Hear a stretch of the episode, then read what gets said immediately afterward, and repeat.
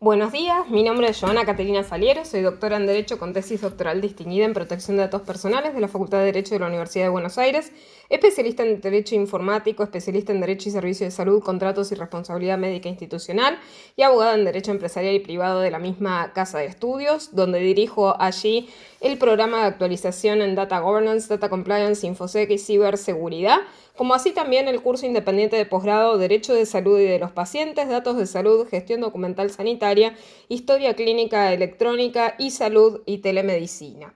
Soy autora de cuatro libros, entre ellos Historia Clínica Electrónica, el futuro de la gestión documental sanitaria en la era de la e-salud de editorial ADOC del año 2018.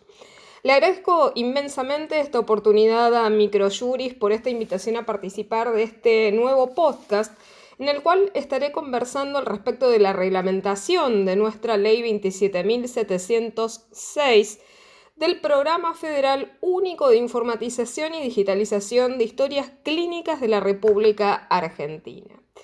Simplemente a modo introductorio entender esta cuestión de que a medida que nosotros avanzamos con el uso de las tecnologías eh, relacionadas al procesamiento de datos y a la gestión documental, está claro que dentro del área de salud uno de estos avances más importantes y que más se han ido generalizando a lo largo y ancho del planeta ha sido el uso y la implementación de sistemas de historia clínica electrónica o historia clínicas digitales.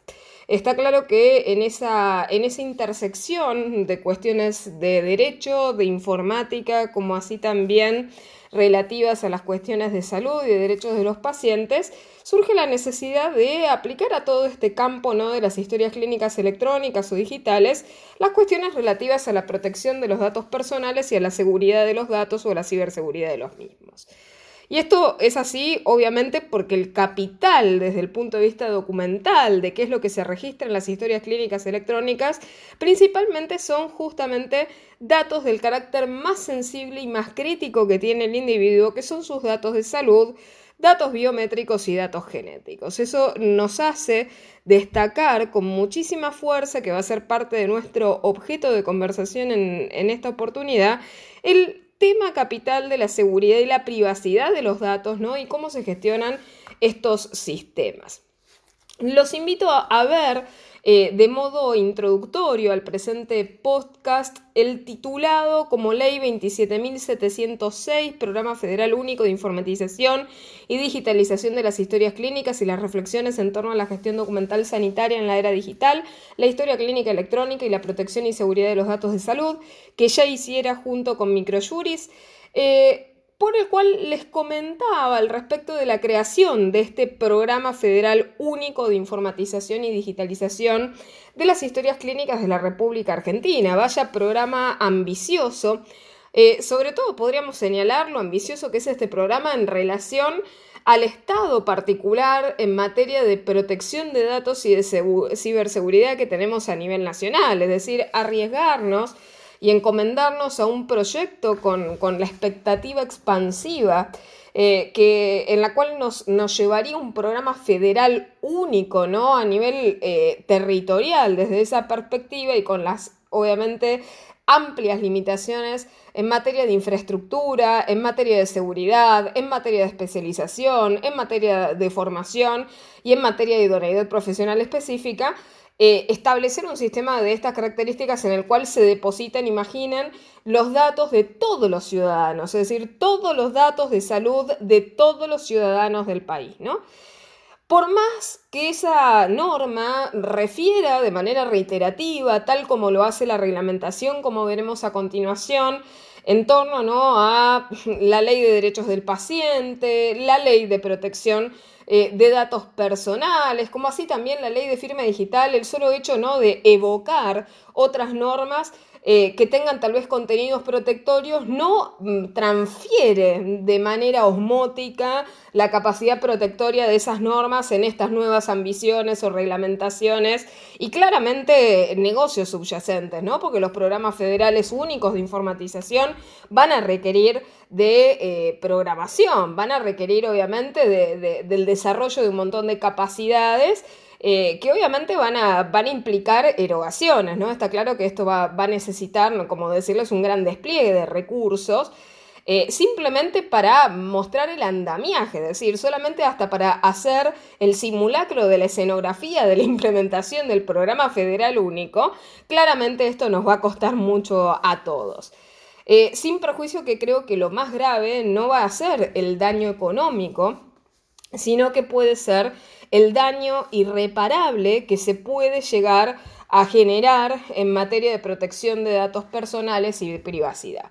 Tan solo planteémonos la posibilidad cierta de un data breach de orden nacional, es decir, de una fuga de información, una fuga de datos, una exfiltración de datos a nivel nacional de todas las historias clínicas que estén almacenadas en dicha base de datos. ¿sí? O sea, solamente plantearnos el escenario mm, apocalíptico que eso generaría y el desastre que sería ¿no? en, materia, en materia de privacidad, protección de datos y autodeterminación informativa una situación de estas características que no es lejana a la realidad. O sea, seamos, seamos genuinos, seamos realistas, seamos responsables, tengamos sensibilidad social en este tipo de cuestiones, porque el Estado y varias de sus dependencias han sido realmente víctimas de ciberataques de forma permanente y por otra parte han sido objetos de data breach de amplio, notorio y público conocimiento. Es decir, estos hechos no, no son ocultos, son divulgados hasta por las propias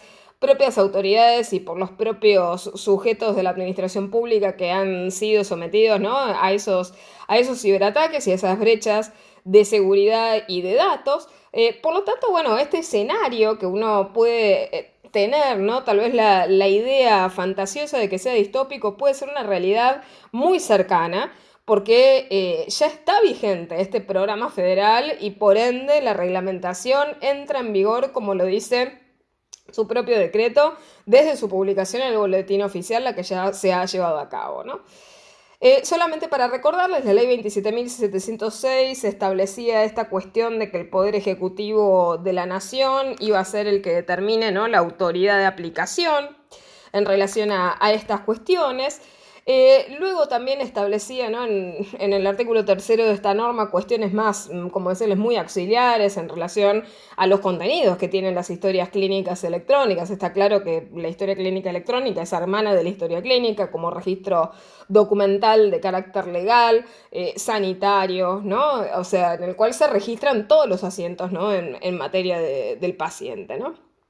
Obviamente establece que el mismo va a tener los datos de la persona, de toda su vida, que la información no puede ser alterada, que se asegura eh, la consulta por las personas autorizadas, ¿no? Es decir, todas las cosas que cuenta la ley 27.706, claramente, bueno, es mm, como decirles una descripción del deber ser, una descripción de aquello que debería, entre comillas, ocurrir y a muy grandes rasgos y a rasgos podríamos señalar también ampliamente intuitivos y superficiales, ¿no? No se juega esta norma en establecer nada, nada concreto específico ¿no? en materia de gestión o del gobierno eh, de los datos de esas historias clínicas. ¿no? Eh, establece principios que ya se han conocido ¿no? en materia de historia clínica electrónica y que son parte prácticamente de la disciplina universal de la misma. El tema de la seguridad, la integridad, la autenticidad, la confiabilidad, exactitud, inteligibilidad, conservación, disponibilidad, acceso, trazabilidad, entre otras cuestiones. También establecía esta ley 27706 un glosario, la titularidad de la historia clínica, lo cual ya es amplia y sobradamente conocido, no hace falta reiterarlo. Eh, y luego, bueno, también establece que los gastos mm, que demande la financiación del programa se cubrirán con la partida anualmente que se sancione ¿no? con, con destino al Ministerio de Salud. Y esta reglamentación que fue aprobada por medio del decreto 393 del presente año, del 2023, fue publicada en el boletín oficial el 31 de julio de 2023 de este año.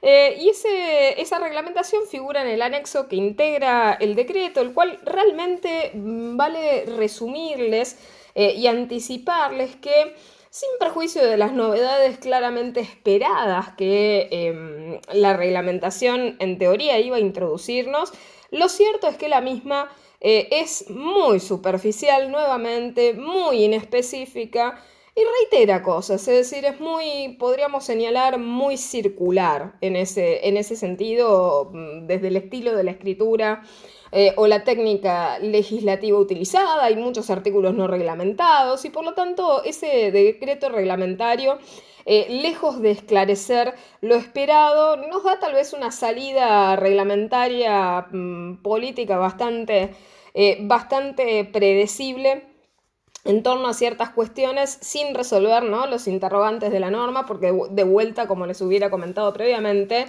redunda en la referencia a la ley de derechos del paciente, redunda en la referencia a la ley de firma digital y redunda también asimismo en las referencias eh, relativas a la ley de protección de, de datos personales. O sea, pacientes, firma digital y protección de datos lo cual es bastante innecesario porque se sabe que esos regímenes van a correr en vía paralela y si tenemos la necesidad de justamente ¿no?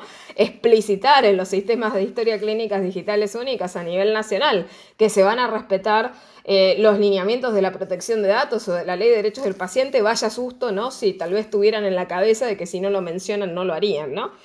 Em, establece, bueno, que la autoridad de aplicación tanto de la ley como del decreto va a ser el Ministerio de Salud. Eh, como les hubiera dicho previamente, entró en vigor desde su publicación define el concepto de historia clínica electrónica de manera, como les había dicho, ¿no? de esta reiteración, de conformidad eh, con la ley de protección de datos personales, con la ley de firma digital y la ley de, derechos de los pacientes y modificatorias. Define el concepto ¿no? de sistema único de registro de historias clínicas como la red operada por la autoridad de aplicación que intercomunica e interopera los distintos sistemas de historia clínicas electrónicas de conformidad con los estándares técnicos de comunicación y terminologías clínicas que se determinan. Define también el concepto de sistemas de historias clínicas electrónicas como sistema de información que contiene datos vinculados a la salud, que cuenta con autonomía tecnológica suficiente para soportar su funcionamiento y asegurar su correcto uso, debiendo estar inscrito en el registro de dominios de interoperabilidad en salud creado mediante la resolución de la entonces Secretaría de Gobierno de la Salud 115 del 2019 para su interoperabilidad. Dice la información almacenada tiene que ser resguardada y protegida de conformidad con lo establecido obviamente en eh, la Ley de Protección de Datos Personales y la Ley de Derechos del Paciente. Eh, cabe destacar en estas definiciones que les estoy comentando también las falencias técnicas. Parece realmente eh, la nueva pandemia, ¿no? No solamente de esta reglamentación, sin ir más lejos y, no, no siendo el objeto de este podcast, pero a lo cual pueden referir eh, con otros anteriores que hemos publicado junto, junto a Microjuris. La realidad del proyecto de reforma de la ley de protección de datos personales también tiene exactamente ¿no? estos mismos defectos. No definen bien las cosas ni desde lo jurídico ni desde lo técnico y se nota, se nota muchísimo ¿no? la ignorancia legal eh, de, estas, de estas cuestiones y lo mismo sucede ¿no? desde el aspecto tecnológico, es decir, la falta eh, de asesoría adecuada en estos temas por la amplísima inespecificidad eh, e inidoneidad de las definiciones utilizadas. ¿no? También establecen la reglamentación las atribuciones del Ministerio de Salud como autoridad de aplicación, en este sentido, debe realizar en el ámbito del COFESA, del Consejo Federal de Salud, mediante la suscripción de los convenios respectivos, la conformación de lo que llama Programa Federal Único de Informatización y Digitalización de Historias Clínicas de la República Argentina. También se va a encargar la autoridad de aplicación de establecer los estándares técnicos de comunicación y de las terminologías clínicas para la interoperabilidad de los sistemas involucrados hubiera sido que bueno que estuviera eh, dando una respuesta a esto, ¿no? De vuelta, ¿no? Seguir pateando, ¿no? La pelota hacia, hacia adelante, ¿no? Como sucede en todas estas, en todas estas cuestiones que les estoy comentando. Asimismo, se va a encargar ¿no? de promover el diseño y la implementación interjurisdiccional del software de historia clínica eh, de salud integrado de conformidad con lo establecido por una resolución del Ministerio de Salud, la 442 eh, de marzo del 2023, por la que se había creado el Comité de la Historia de Salud Integrada, gran, gran tema ¿no? nacional también. Eh, y reiterativo a lo largo de, los últimos años esta cuestión ¿no? de, la, de la creación hiperinflacionada de comités, comisiones, ¿no? Todas comisiones ad hoc eh, u organismos u organelos ¿no? dedicados a la, generación de estas cuestiones. ¿no? Eh, y este comité que les comentaba de la historia de salud integrada va a ser coordinado, por lo menos desde lo que había salido con su creación, eh, por la Subsecretaría de Integración de los Sistemas de Salud y Atención Primaria. Eh, también establece toda la cuestión relativa a la interoperabilidad en los sistemas que se encontrarían en funcionamiento a través de lo que es la Red Nacional de Interoperabilidad en Salud, que fue creada por eh, la entonces resolución de la Secretaría de Gobierno de Salud, la 115 de 2019, para integrar todos los sistemas. ¿no? Pensemos que esta cuestión ¿no? de, la, de la historia clínica, como decirles, única, digital, implica integrar subsectores de diferente tipo. O sea, en el marco de los subsistemas de salud que nosotros tenemos, van a tener que integrarse los subsectores de carácter público y privado, ¿no? Y después en lo referido al tema del software que se va a utilizar, que es la gran pregunta, a ver qué, qué es lo que van a utilizar ¿no? como software de, historia, de historias clínicas digitales o electrónicas, nos dice esta reglamentación que el software de historia de salud integrada que el Ministerio de Salud va a poner a disposición de las jurisdicciones del país previa suscripción del convenio marco para la implementación de la historia de salud integrada va a ser en el caso de uso gratuito, va a ser sobre la base ¿no? de, un programa de código abierto y también tiene que seguir todos estos lineamientos que les comentaba en materia de interoperabilidad.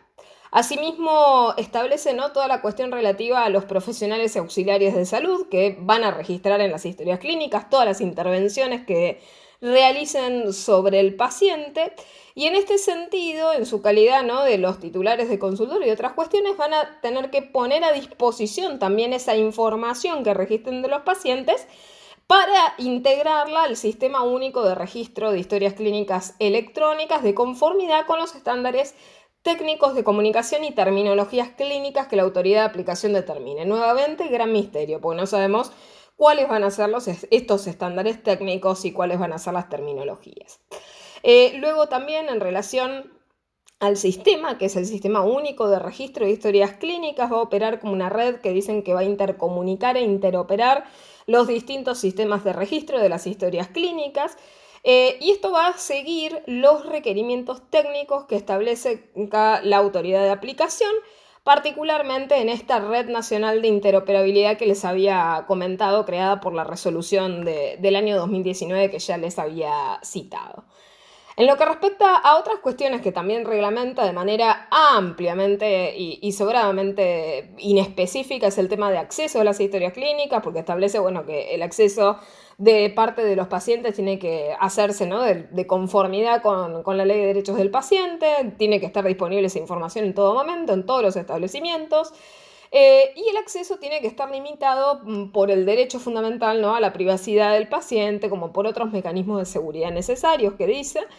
Eh, y que la autoridad de aplicación tiene que establecer esos estándares que definan los perfiles de acceso a los sistemas de historia clínica. Es gran misterio, porque el otro tema es, bueno, claramente teniendo un sistema que se va a ser uniformemente accesible por todas las partes en las que se encuentre, eh, claramente podemos ver cómo mm, el efecto de ese tipo de base de datos puede llegar a ser un colador desde una perspectiva de ciberseguridad, ¿no? Si cualquiera puede desde cualquier lugar acceder con un permiso, si estos permisos se, gestionan de manera inadecuada, como ha sucedido históricamente con otras bases de datos de, de carácter estatal, ¿no?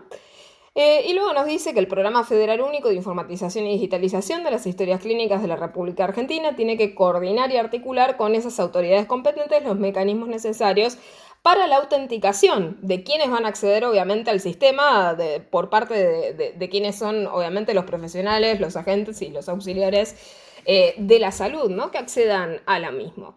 Y en este sentido, bueno, hay que ver cómo mm, se articulan estos con los otros sistemas que también van a intervenir, entre ellos el caso de RENAPER, eh, la Superintendencia de Servicios de Salud, el tema de los colegios profesionales, entre otras cuestiones. Y para el caso, toda la identificación y validación de los profesionales de salud eh, va a ser a los efectos de utilizar lo que se llama la licencia sanitaria federal que fue creada también a partir del año 2023, de conformidad con eh, los datos de las matrículas vigentes en la red federal de registros de profesionales eh, de la salud. Y por el otro tema, el tema del acceso, ¿no? El seguimiento del paciente también, ¿no? Se destaca esta cuestión en relación a lo primero que les decía, de que el derecho de acceso tiene que poder ejercerse siempre, el resguardo de los datos tiene que hacerse de conformidad con la ley de, derechos del paciente. Eh, luego también se tiene que auditar e inspeccionar a requerimiento de la autoridad de aplicación todas las interacciones entre los sistemas, lo cual esto es bastante curioso. ¿Cómo van a llevarse, no? esas auditorías o inspecciones, con qué frecuencia, con qué calidad, qué organismos específicos se, especializan realmente, ¿no? En, porque no todos tienen capacidad de auditar o inspeccionar de manera, de manera cierta o consistente, ¿no? Em, y luego tenemos el tema de la información contenida, en este sentido, que es documentación auténtica, lo cual ya sabemos a partir de la ley de firma digital. Y luego, en relación a ello, que el Ministerio de Salud, en carácter de autoridad de aplicación, va a establecer los estándares que definen los perfiles de acceso. Asimismo, también con la Comisión Interdisciplinaria de Expertos va a establecer los estándares de seguridad, de disponibilidad, inviolabilidad y protección de datos personales de conformidad con la normativa vigente, lo que es bastante curioso porque, sin perjuicio de que el Ministerio de Salud tenga tal vez capacidad de contribuir en ello, eh, digamos que no es una autoridad de aplicación específica ni en materia de, de, seguridad informática, ni en lo relativo a la inviolabilidad y protección de datos personales, porque no es un metier profesional específico, ¿no? Nuevamente estamos cayendo en esta cuestión de la sustitución disciplinar, ¿no? Eh, y finalmente la cuestión del refrendo, ¿no? que nos trae más dudas que certezas porque nos habla del refrendo con firma digital y o electrónica en los términos de la ley de firma digital, cuando la ley de firma digital, justamente como le dice su nombre, tiene determinadas presunciones específicas en materia de firma digital, no presunciones válidas en relación a la firma de carácter electrónico, frente a la cual se invierte la cuestión de la carga de la prueba, ¿no? Entonces, gran pregunta. Simplemente para concluir el podcast eh, de esta oportunidad, nos quedan más interrogantes que certezas en particular porque de forma muy curiosa y cuasi poética en relación a lo anecdótico, esta reglamentación cae en la misma semana en la que el PAMI, una gran institución relacionada al ámbito de la salud y de la asistencia desde la perspectiva ¿no? de, lo social, eh, ha sido hackeado, ¿no? Entonces solamente cabe ¿no? Pensar en esos desastres que, que ocasionó este hackeo y que va a seguir ocasionando en los meses que siguen. Eh, preguntarnos simplemente, ¿no? Mm, pensando en el futuro en relación a, esta regulación, si tenemos realmente alguna defensa como ciudadanos titulares de los datos en función de nuestro derecho eh, a la autodeterminación informativa. Porque mm, es muy probable que tal vez en las mentes de, de alguno de ustedes como me sucede por lo menos en lo personal, tanto como especialista en la temática de datos y, de salud, como ciudadana y como paciente, eh, realmente el primer cuestionamiento que surge es si nos podremos separar de este sistema unificado, porque claramente viendo los antecedentes de la cantidad de ciberincidentes, y de brechas de datos que ha tenido el Estado, realmente no deseo depositar como paciente ciudadana titular del dato, mis datos más sensibles, más íntimos, más personalísimos y humanos que tengo, eh, que son los datos más críticos que tenemos todos nosotros, nuestros datos de salud, en un sistema que no va a revestir las condiciones de ciberseguridad y de protección de nuestros datos personales y de privacidad y de confianza y de ejercicio de nuestra autodeterminación informativa que sean suficientes para la tutela de nuestros derechos garantidos en estos grandes campos. Eh, por lo tanto, la gran pregunta que nos queda luego tanto de la norma que ya he comentado en otro podcast como la reglamentación que comentamos en el presente que nos reúne ahora, ¿Qué medio tenemos nosotros como ciudadanos para defendernos frente a este tipo de cuestiones? Si es que podremos realizar, imaginemos a futuro, ¿no? Una vías data eh, a los efectos de excluirnos de este sistema o de suprimir nuestros datos de estos sistemas, o si existirá en su caso o podría llegar a existir y podríamos llegar a exigir la existencia de un registro para ser excluido de este tipo de sistemas. Esto en particular porque mm, siento que eh, estas regulaciones que avanzan sobre nuestras libertades fundamentales y sobre nuestra autodeterminación informativa, sin otorgarnos, sin ofrecernos las garantías adecuadas a nuestros derechos y a nuestras libertades, realmente tienen un corte confiscatorio velado de nuestros datos personales con total violación eh, a nuestro consentimiento informado y al ejercicio de nuestra autodeterminación informativa.